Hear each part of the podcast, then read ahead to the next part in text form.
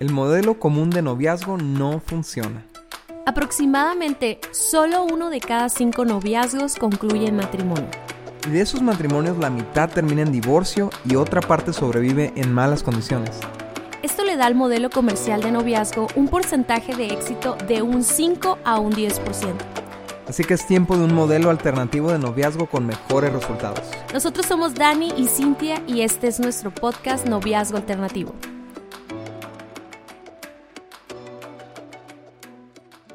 Diana conoció el pasado viernes a Alfredo. Cruzaron sus miradas e inmediatamente ambos sintieron que había una química especial entre ellos. El sábado pasaron todo el día enviando mensajes hasta la madrugada. El domingo salieron a pasear por la tarde y cuando se despidieron se besaron durante una hora. El lunes por mensaje, Alfredo le pregunta si quiere ser su novia y ella emocionada dice que sí. El martes salieron por un café y al intentar hablar de cualquier tema no hacían mucho clic y pronto se sintieron incómodos. Así es que recurrieron a lo que les funcionó antes, a los besos y a las caricias, pero esta vez más candentes. Ambos regresan a casa, pero con muchas dudas en la mente, cuestionando todo lo de la relación. El miércoles Alfredo ya no contestaba los mensajes de Diana.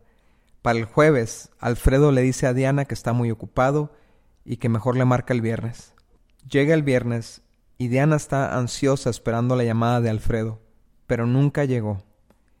El sábado Diana decide salir con sus amigas de nuevo, y se encuentra Alfredo con sus amigos en el mismo lugar.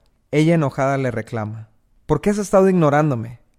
Y él le dice que la disculpe, que no estaba listo para iniciar una relación.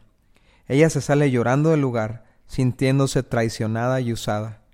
Él, a las pocas semanas, deja de pensar en lo que pasó y repite la misma historia con otra. ¿Te parece conocida esta historia? ¿Qué falló en la relación de Diana y Alfredo? ¿Será un problema de ellos o un problema general? ¿Cómo inician las relaciones de noviazgo la mayoría de los jóvenes? ¿Cómo las inicias tú? ¿Qué tanto te ha funcionado tu manera de iniciar relaciones? Bienvenidos a nuestro primer episodio de nuestro podcast Noviazgo Alternativo. Y hoy queremos hablar, Cintia, de, de cómo podemos establecer un noviazgos diferentes. Parece mentira que después de tanto fracaso en la manera en la que se manejan los noviazgos, la gente siga repitiendo y repitiendo las mismas estrategias. O sea, aprendemos de nuestros amigos un poco más grandes de la secundaria o de la prepa, ¿no? Que empiezan sus relaciones, o de nuestros primos o de nuestros hermanos, y ellos fracasan en el primer noviazgo, fracasan en el segundo, fracasan en el tercero, y vamos nosotros y copiamos la misma estrategia. Ay, no, me da muchísima risa hablar de este tema porque hace ratito estaba platicando con una de mis hijas y me pregunta, oye mamá, ¿tú tuviste novios antes de estar con mi papá? Y es la pregunta que todos tememos. y luego me río, me río con risa culpable le digo, pues sí. Y luego me dice, ¿tuviste muchos? Y yo, define muchos. Acá, ¿no? Porque se me hacía así como que pena decirle, ¿no? Y luego me dice, ¿tuviste más de tres? Y yo, bueno, pues podemos redondearlo de esa manera, ¿no? Pero pues después de eso me quedé pensando y trataba de acordarme los nombres de todos los novios que tuve.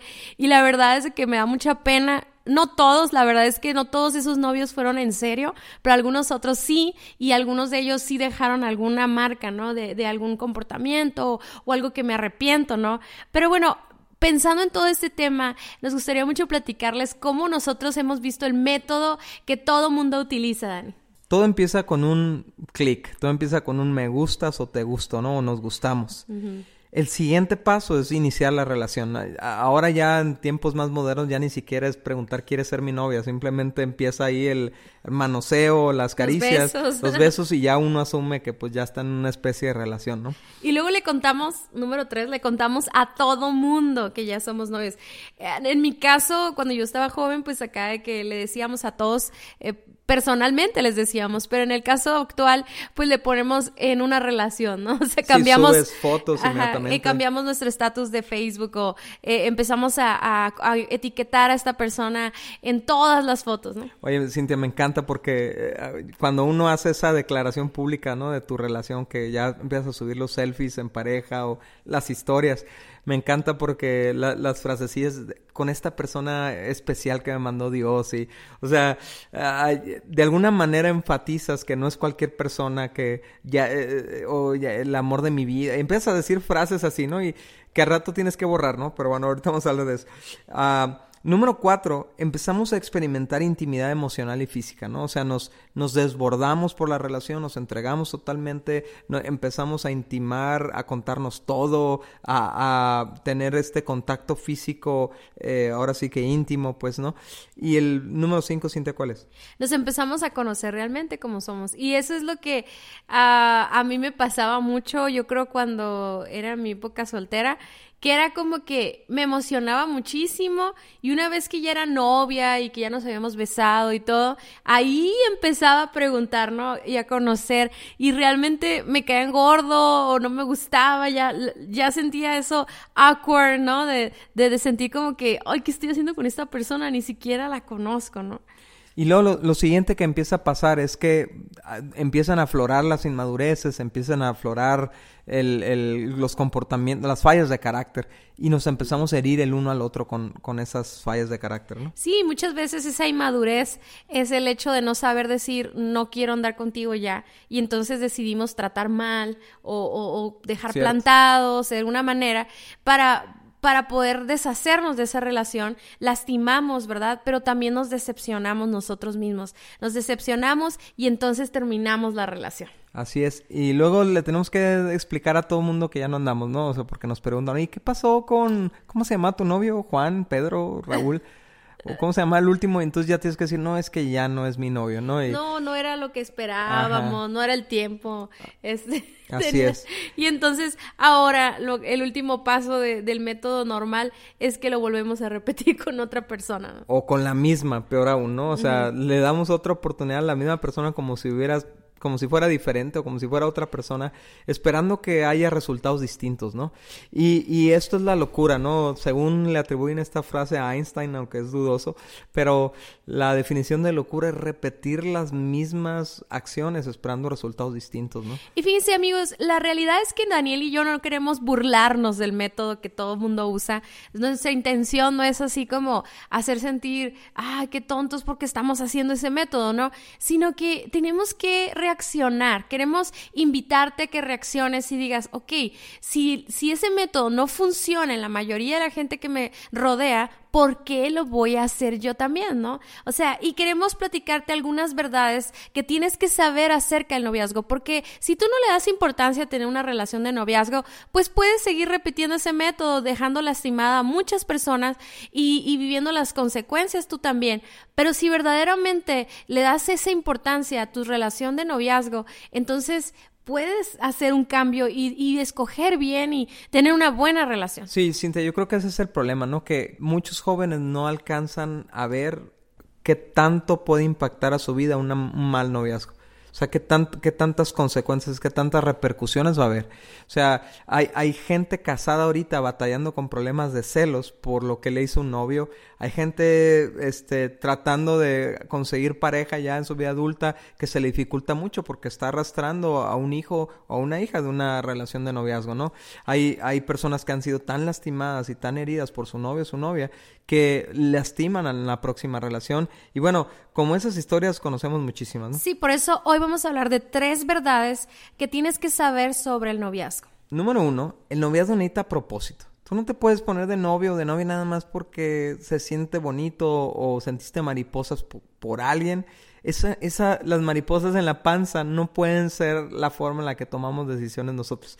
Porque ¿qué va a pasar si te casas y luego sientes mariposas en la panza por alguien más? ¿Te vas a ir con la otra persona? No, o sea, no somos animales. De hecho, las mariposas en la panza son literalmente hormonas que te activan a salir huyendo o atacar. Es, es una hormona primitiva, ¿no? Cuando estás en peligro, cuando estás en una situación donde necesitas actuar, se activan esas mariposas. Entonces, mucha gente nada más porque siente algo por alguien quiere hacer algo, ¿no? Y la verdad es que a veces no estamos listos, a veces no tiene propósito tener un noviazgo en este momento. O sea, muchas veces, muchos jóvenes inician su noviazgo a los 15 y 16 años cuando en realidad no hay nada que estar haciendo eh, invirtiendo en una relación a esa edad, ¿no? Porque falta demasiado para concretar muchas cosas claves en tu vida, ¿no?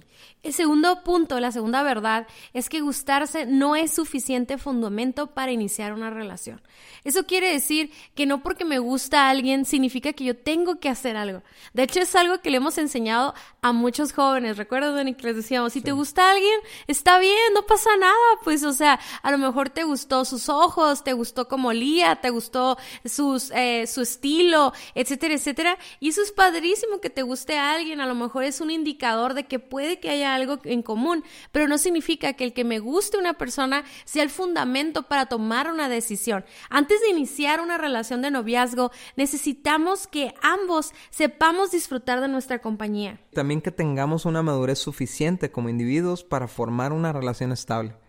Fíjate, muchas veces, Daniel, yo me he dado cuenta porque pues yo he visto muchísimas parejas formarse y deformarse también y separarse, ¿no? Yo me he dado cuenta que hay parejas que pueden haber sido muy buen matrimonio o muy buena, o sea, una muy buena relación. Sin embargo, el hecho de haber empezado tan jóvenes afloró la inmadurez y se lastimaron y se separaron, cuando si se hubieran esperado un poco más a madurar, hubieran funcionado muy bien. Y también debemos conocer las virtudes y debilidades del carácter del otro. O sea, eh, de nada te sirve que te pongas de novio con una muchacha súper bonita, con un cuerpazo que, que tú sientes que te, te luce, ¿no? O sea, como que, wow, todos van a decir, ¿cómo puede andar con esta chava tan guapísima, ¿no? Pero cuando en la, cuando en la intimidad, en, en, las pláticas con su relación, es un desastre porque es muy enojona, muy celosa, este, no sabe controlar sus emociones, tiene problemas de carácter. O sea, nosotros tenemos que ir, antes de ponernos de novios, tenemos que conocer el carácter de, de, de la persona. Y fíjate, el, la personalidad es esta, eh, es esa naturaleza que tenemos todos, Dani. Es como algo que nos define pero luego se mezcla con la vida, con la experiencia y todo, y se forma un carácter, o se deforma, ¿no? O, o, o, la falta de carácter. Entonces, si yo quiero saber si verdaderamente soy compatible con una persona, tengo que conocer eso de, de ella. Entonces, muchas personas se dejan guiar solamente por lo físico, pero el que me guste, como les decía anteriormente, no es suficiente fundamento, tiene que haber un conocimiento del carácter. Y por último, tienen que comparar sus formas de pensar en los temas centrales para la formación de una pareja, ¿no? O sea, ¿qué quiere decir esto? O sea, el, de alguna manera hay esta fantasía que el hecho de que se gusten mutuamente es como ya está todo resuelto, ¿no? O sea, era eh, esa es la señal que necesitamos para saber que con esta persona nos tenemos que unir.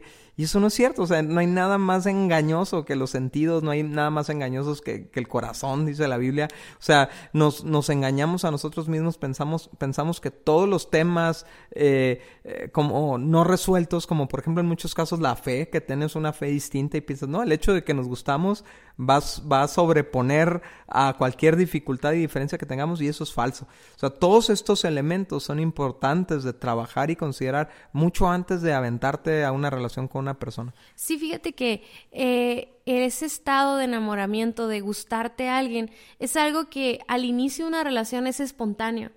Pero una vez que inicia la relación es algo intencional. Por ejemplo, nosotros los que estamos casados tenemos que ser intencionales en, en buscar ese enamoramiento, esa atracción, eh, en arreglarnos, en cuidarnos, en, en, decirnos cuánto nos gustamos. Es algo que no va a suceder eh, así eh, natural.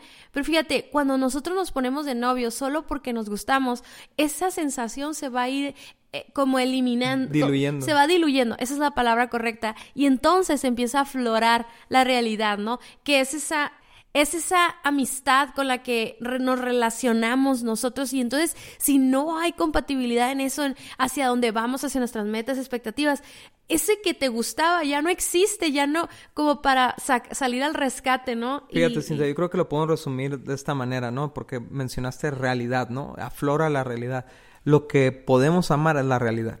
O sea, si estamos amando una fantasía, en realidad no estamos amando, ¿no? Entonces, para conocer la realidad de quién es la otra persona, para conocer la realidad de si realmente pensamos igual o eh, nuestras ideas coinciden en temas claves para la formación de un matrimonio, una familia, para, para saber si la otra persona realmente está madura, eh, necesita haber tiempo, necesitamos dedicarle tiempo a una amistad antes de meternos a una relación. Y eso nos lleva a la verdad número tres. el noviazgo no es el mejor lugar para conocer a una persona. Fíjate, yo me acuerdo cuando yo era joven que lo típico era decir, queremos andar de novios para conocernos, ¿no? Y sonaba tan bonito eso, como que, ay, qué sano, ¿no? Y ahora nos hemos dado cuenta que eso es una mentira. Fíjate, cuando alguien te gusta mucho y cuando tú quieres quedar bien con esa persona y la quieres conquistar, eres capaz de todo, hasta fingir una personalidad.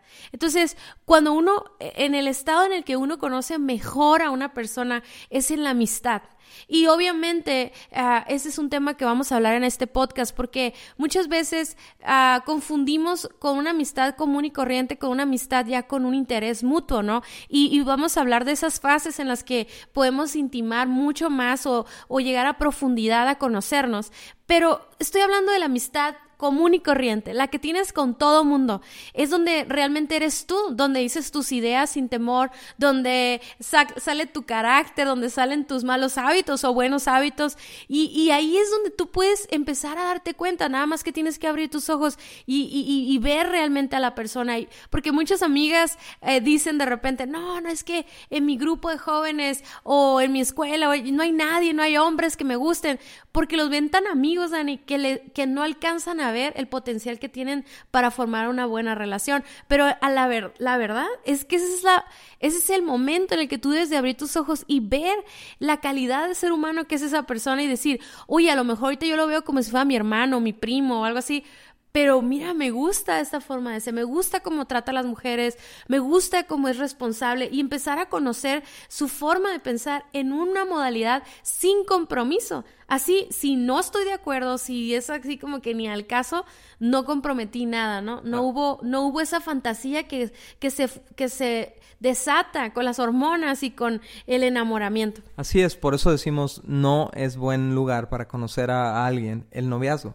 O sea, por, por una, porque es un, es un ambiente, eh, digamos, uh, un poquito romántico y es, es engañoso ese ambiente. Y otra, porque si conoces suficiente como para, des, para disgustarte de la persona, pues la vas a lastimar si terminas la relación, ¿no? O se van a lastimar o te vas a buscar un enemigo. Hay, hay, iglesias que se separan, que se dividen por una mala relación de noviazgo, ¿no?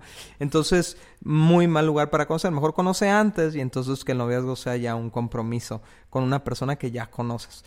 Eh, fíjense lo que dice Romanos 12.2. No imiten las conductas ni las costumbres de este mundo, más bien dejen que Dios los transforme en personas nuevas al cambiarles la manera de pensar. Entonces aprenderán a conocer la voluntad de Dios para ustedes, la cual es buena, agradable y perfecta. A mí me encanta este pasaje, Cintia, porque hay tanto que sacarle a esto, pero esto es como una vida alternativa. Por eso nuestra página se llama Vivo Alternativo, ¿no? Porque eh, la, la, forma de pensar de Dios es tan alternativa a la forma de pensar de los hombres. Pero aquí dice que no imitemos la, las costumbres culturales. Y, y mucha gente se pregunta, bueno, ¿por qué hablamos del noviazgo en un contexto bíblico si la Biblia no habla del noviazgo? Bueno, sí habla del noviazgo, pero habla en un contexto de compromiso hacia el matrimonio. Eh, eh, casi, casi lo vemos como la última escena antes del matrimonio, ¿no? Entonces, Ah, pero está esta, esta costumbre cultural de usar el noviazgo como un entretenimiento o como buscar compañía porque me siento solo y, y quiero tener con quién platicar o quiero tener con quién experimentar o hay gente que usa el noviazgo para ver si para definirse como hombre o como mujer, o sea, propósitos completamente distorsionados de una relación de noviazgo. Entonces, en vez de imitar cómo todo el mundo hace las cosas, cómo este Netflix te presenta las relaciones, cómo Cosmopolitan te presenta las relaciones, cómo la música te presenta las relaciones, más bien deja que Dios te transforme en una persona nueva, en una nueva forma de vivir, en una pareja diferente, al cambiarte la manera de pensar. Entonces, a través de todo este podcast que vamos, hasta, no sé cuántos capítulos va a durar esto, eh, hay mucha información de noviazgo, pero vamos a estar escuchando la forma de pensar de Dios sobre conceptos claves en la formación de pareja. Y dice, y entonces aprenderás a conocer la voluntad de Dios para tu vida, que es buena, agradable y, y perfecta. Y nosotros, Cintia, como líderes de jóvenes, ¿no es cierto que hemos visto tantos jóvenes sufrir por este tema? Hemos, los hemos visto lastimados por el tema del noviazgo, los hemos visto impactadas sus vidas, los hemos visto contaminados en su sexualidad, hasta, hasta contrayendo enfermedades, porque estaban viviendo la voluntad de otras personas respecto al noviazgo, estaban viviendo la cultura, pero la voluntad de Dios para nuestras relaciones es buena, agradable y perfecta. Bueno, ya para concluir, la forma en la que vives tu soltería tendrá tremenda influencia en tu relación de noviazgo. Y la forma como manejas tu relación de noviazgo va a determinar en gran manera la calidad de tu matrimonio. Muchas gracias por haber escuchado nuestro podcast. Para nosotros es muy importante escuchar tus comentarios y dudas. Te invitamos a conectarte a través de nuestro Facebook e Instagram Guía de Noviazgo Alternativo o nuestra página vivoalternativo.com. Si el tema de hoy fue de ayuda para ti, compártelo con todos tus amigos. Hasta la próxima.